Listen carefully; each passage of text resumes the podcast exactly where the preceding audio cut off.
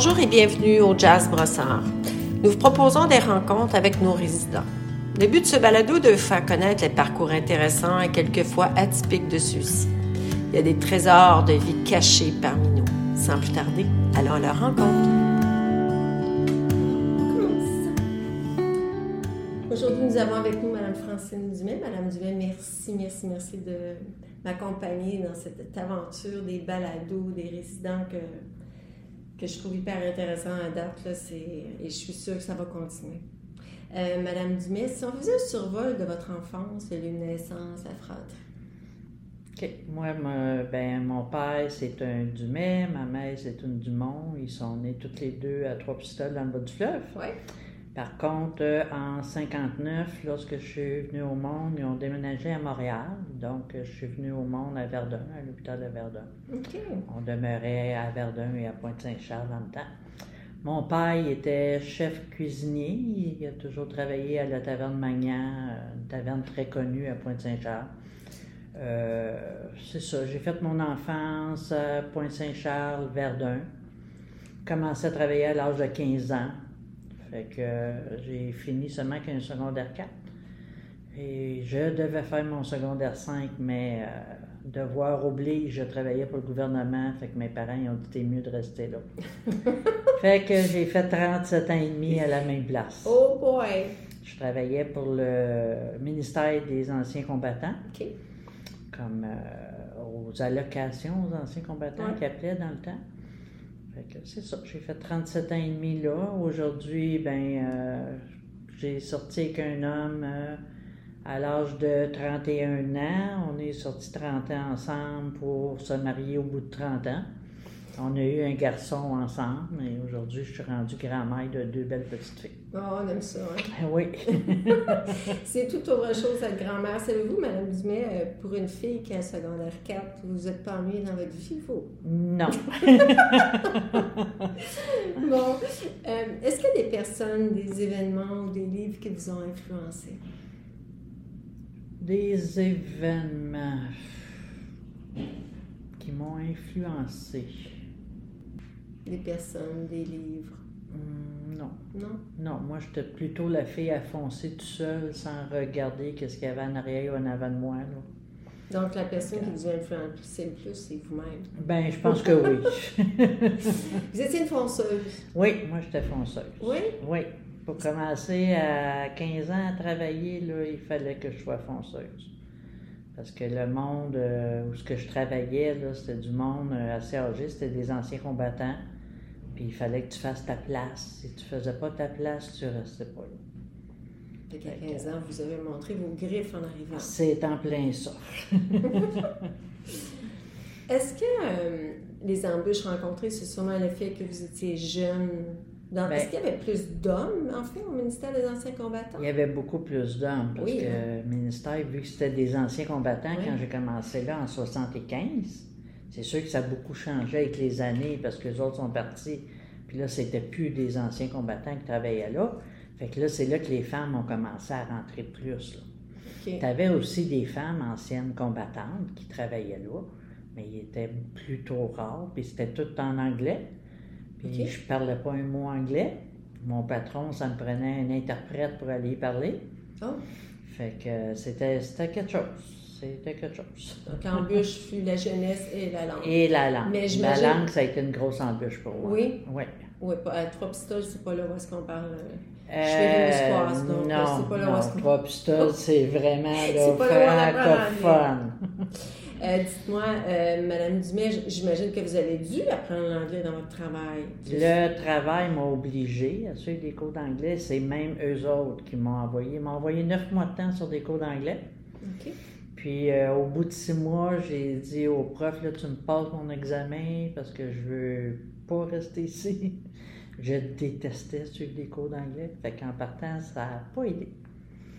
Mais je suis sortie de là avec mon diplôme d'anglais, puis euh, je me débrouille très bien pour la job. Je te dis pas que je pourrais parler de la pluie et du beau temps en anglais, là. Mais aujourd'hui, j'ai encore un travail de deux, trois mois par année, puis j'ai des clients qui sont anglophones. Puis je me débrouille très bien avec Je ça. suis certaine. Vous êtes une femme très débrouillarde, ça se voit. Je fais une parenthèse sur le travail que vous faites deux, trois mois par année, parce que c'est comme ça qu'on s'est vu. Je ne sais pas combien de On fois s'est par connus jour. comme ça. Euh, Peut-être une vingtaine de fois par jour. alors, vous, ce que vous faites, c'est qu'un jour, vous avez décidé, vous avez une clientèle déjà établie Oui. pour faire. Pour faire des impôts. Et tout ça, ça a commencé à cause de ma mère. Ah! Oui. Parce que ma mère, elle disait, ben elle, elle avait déjà un comptable qui venait à la maison faire les impôts. Puis euh, le comptable, il avait comme un œil sur ma mère. Oh! Puis ma mère, ben, elle était tannée de ça. OK. Fait qu'une bonne fois, elle s'est dit, elle dit, Francine, elle dit, tu travailles pour le gouvernement, tu viendras pas me dire que tu n'es pas capable de faire des impôts. Fait que là, j'ai pris les impôts que le comptable y avait fait, puis là, je regardais ça, ben j'ai dit, mais j'ai dit, n'importe qui est capable de faire ça. Euh, Puis j'ai commencé à en faire. Mais moi, j'étais beaucoup dans les chiffres. hein. OK. Donc, c'était facile. Quand que je travaillais aux allocations aux anciens combattants, Ouais. c'est qu'on demandait les impôts des anciens combattants, puis on vérifiait tout pour pouvoir leur donner. Euh, ce que je travaillais, c'était comme un genre de bien-être social pour les anciens combattants. Fait qu'il fallait vérifier les revenus qu'ils avaient pour pas leur donner plus que qu'est-ce qu'ils avaient le droit. Fait que les lignes des rapports d'impôts, là, je les connaissais quasiment Ça, par cœur. C'était du connu. C'est ça, c'est ça. Êtes- J'ai commencé avec ça. Après ça, ma mère a dit Ben, gars, Thérèse, la voisine, elle aimerait bien ça. Là, Thérèse, la voisine, ben, elle dit Ma fille, elle cherche quelqu'un. Puis avec tout ça, ben, euh, je suis rendue au-dessus de 700 clients. C'est incroyable. Incroyable. Dans 35 ans, à peu près. C'est. c'est je sais pas comment vous en avez fait. C'était l'effet double des comptes. Hum, oui, oui, oui, oui, j'ai pas le choix parce que je suis déclarée à l'impôt. Vous en avez fait combien je- cette, Cette année, j'en ai fait 678. Bravo. Mais ça fait deux ans que je dis que je prends plus de nouveaux clients, à part que ça soit des amis ou des choses comme ça. Là. Mais euh, ça fait deux ans là, que je veux baisser un peu la clientèle parce qu'en réalité, à l'âge que je suis rendu, je ne ferai pas ça jusqu'à 80 ans non plus. là. Non, mais à un moment donné, vous allez, les gens ne voudront pas vous passer en retraite, à la retraite. Avec eux. Même- qu'il y en il y même en a beaucoup qui me disent lâche pas, ben non, Ben, trouve-nous quelqu'un avant de lâcher. C'est sûr, parce que vous les connaissez. hein. Il y a plein de Ah, choses ça fait des besoin années. Ça. là. Ils n'ont pas besoin de rien me dire. C'est là, ça. de donner des petits papiers, puis vous remplissez C'est ça. c'est ça. En tout cas, vous- à 678, vous êtes sûrement très bonne. Euh, oui. Madame Dumais, on... il y a toujours une valeur qu'on véhicule dans notre vie. Vous, quelle valeur qui vous tient à cœur? Les valeurs, je te dirais, tu sais, moi là, ben valeurs, je sais pas si on peut calculer ça comme une valeur, mais moi, quelqu'un qui se prend pour quelqu'un qui est pas lui, ou ben non, les mensonges, ces choses-là. Ok, sincérité, Moi, j'ai c'est été, c'est ça, la sincérité, moi, c'est vraiment ma valeur première. Ma mère, c'est une femme qui était très sincère, puis euh, elle n'a pas eu toujours des jours faciles, mais elle était toujours sincère. Fait que c'est une valeur que j'ai pris de ma mère, j'ai l'impression. La sincérité, la franchise. Tantôt, je vous avais demandé Oui. quelle personne que vous avez influencé dans votre vie. Je pense que votre mère, Ben, à je pense que c'est ma mère. Oui. à date, votre mère prend une place. Ouais, c'est ben, ma mère, ma mère c'était, euh, c'était parce qu'elle est décédée, là, ça va faire 20 ans bientôt. Mhm. Puis c'était mon amie, ma confidente, ma mère. Euh, c'était tout en même temps. Ben, C'est beau. Oui. Avez-vous plusieurs filles chez vous? Euh, on est quatre enfants. Ma mère, elle a eu un couple de jumeaux en 55. Elle a perdu toutes les deux à la naissance. C'était deux, deux garçons.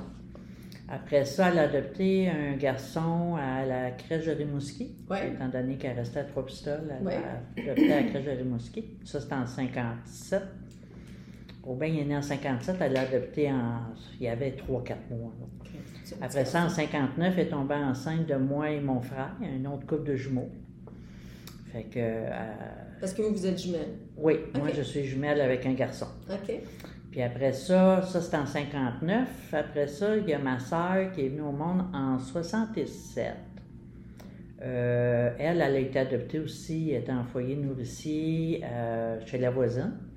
Puis quand la voisine l'a laissé comme tomber parce qu'elle, elle voulait avoir des enfants, c'est ma mère qui l'a pris. Et quand ils ont sorti la loi qu'on pouvait adopter un enfant, euh, seulement qu'avec une signature d'un parent, ma mère l'a adopté. fait que on a eu huit ans de différence. Fait que j'ai un frère adoptif, un frère jumeau, puis une sœur adoptive.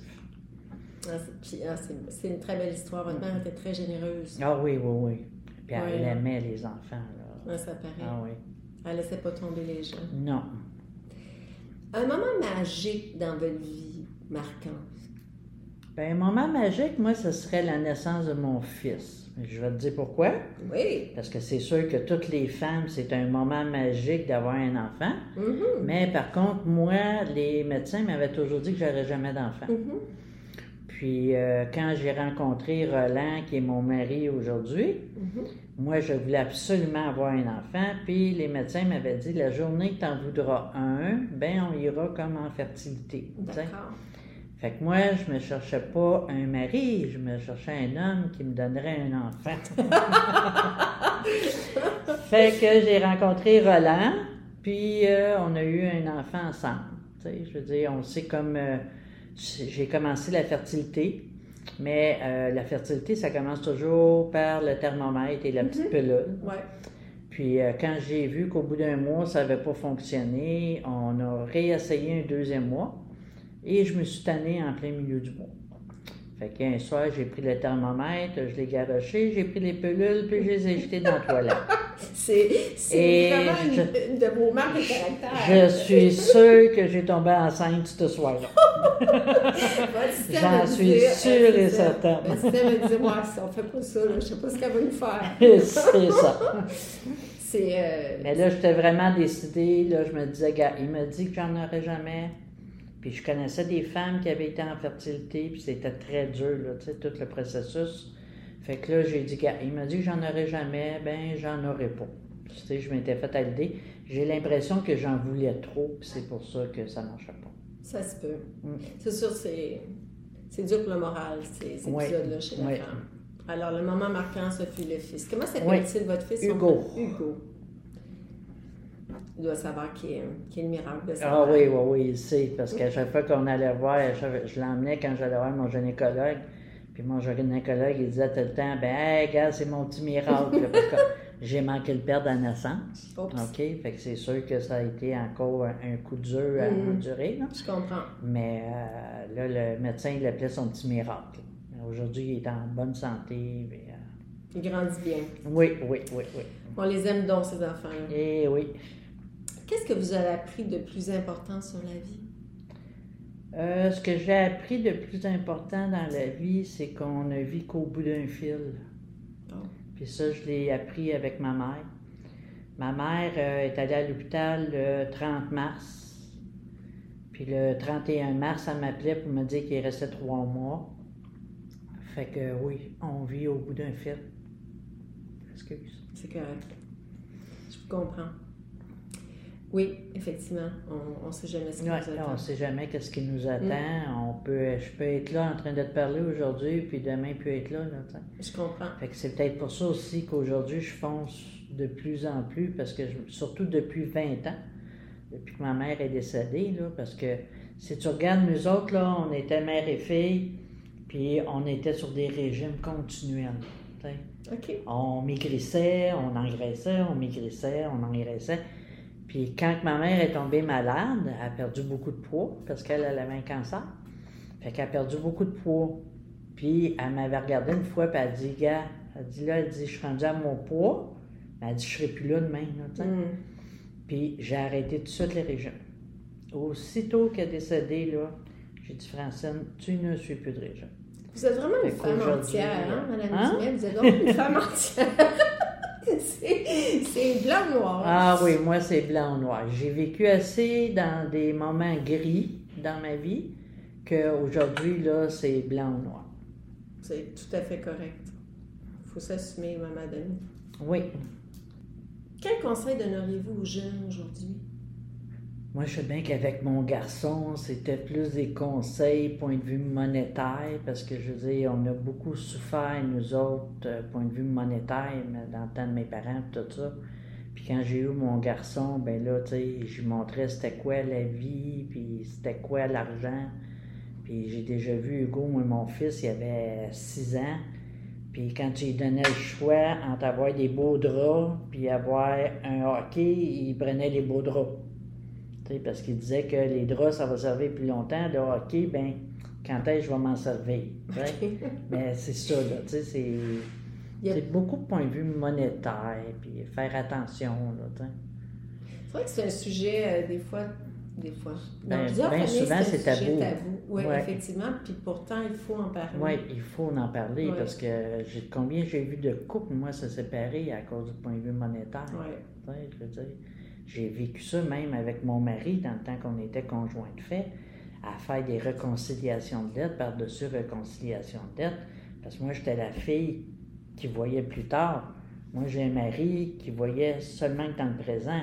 Je comprends. Puis euh, la dernière réconciliation de dette, c- ça manquait de faire comme bien des couples. Là, j'ai dit, gars, c'est la dernière qu'on fait, là. Arrive-moi pas avec un autre, parce que sinon, c'est fini, moi, là. là. Tu sais, moi, j'étais trop. euh, J'avais jamais eu ça, des dettes. Fait que je me voyais pas, moi, endetté. tu sais. C'est votre sécurité, dans le fond. C'est ça, c'est ça. Mais de- Sécurité financière. Hum, je comprends. Ce serait bien, même dans les écoles, qu'il y aurait des cours sur Oui, même jeune, vrai, ton ça. petit budget, qu'est-ce que tu veux Ouais, faire avec ton petit ouais. budget?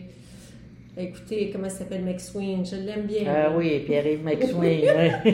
oui, je l'aime Je bien. l'écoute souvent. Oui, Oui, il est bon. Il est très bon. Oui. Euh, si vous aviez donné un conseil à votre jeune moi, Francine Dumain est assise dans le 14 ans, vous lui diriez quoi? C'est drôle, hein? Je- J'aurais pas de conseils à y donner parce que je trouve qu'elle a fait la vie qu'elle voulait faire puis qu'elle n'a pas eu besoin de conseils.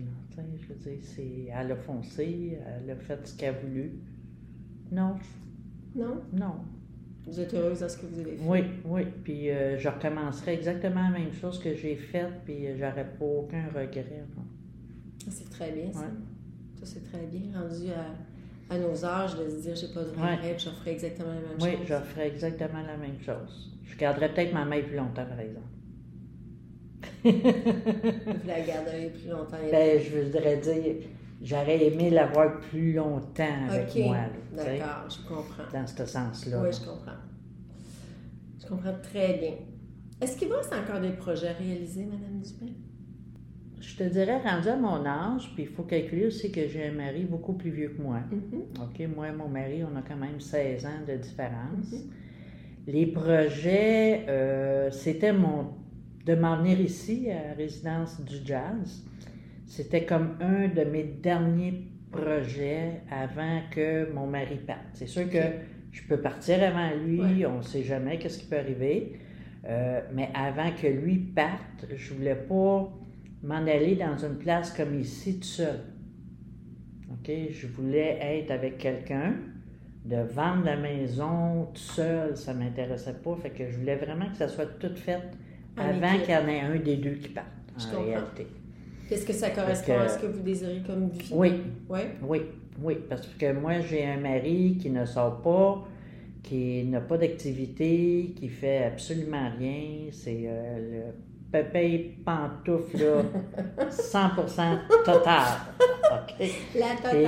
la totale. Puis Pépé Pantoufle avec Francine, ça marche pas fort fort. Je comprends. Fait qu'avant que, tu sais, je veux dire, lui, il vieillit, il y a des choses qui est encore pires qu'avant. tu sais. Je comprends.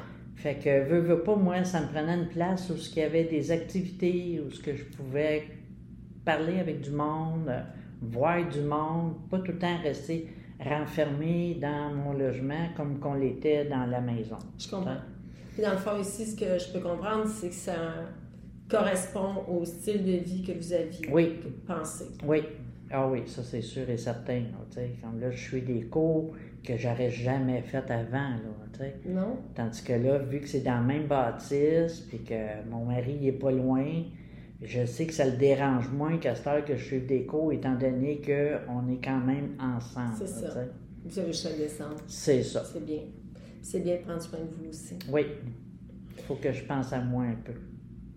Oui. oui. je, je crois que la femme, je ne sais pas si c'est notre génération ou euh, si les dernières générations, entre les, les plus jeunes, sont comme ça, mais souvent, la- on s'est mis de côté pour euh, la famille, pour, euh, Les enfants, le travail. Ben, moi, j'ai été mis de côté très jeune parce qu'il faut calculer aussi que mon frère, mon frère jumeau, il avait une malformation cardiaque. OK.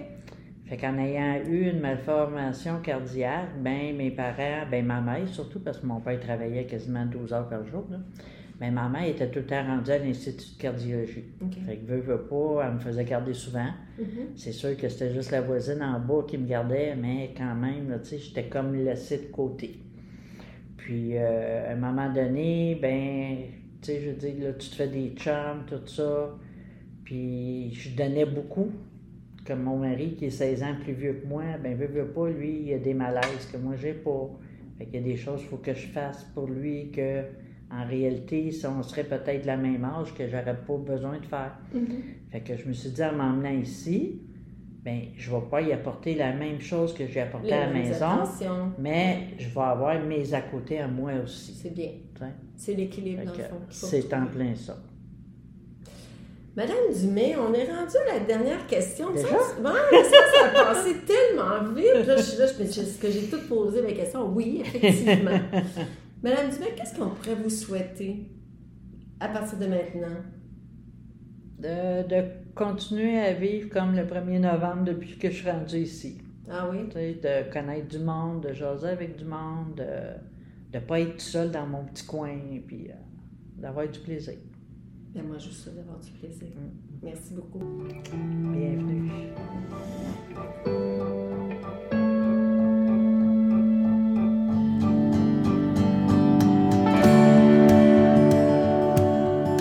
Merci à vous et au plaisir de parcourir ensemble un autre récit de gens inspirants.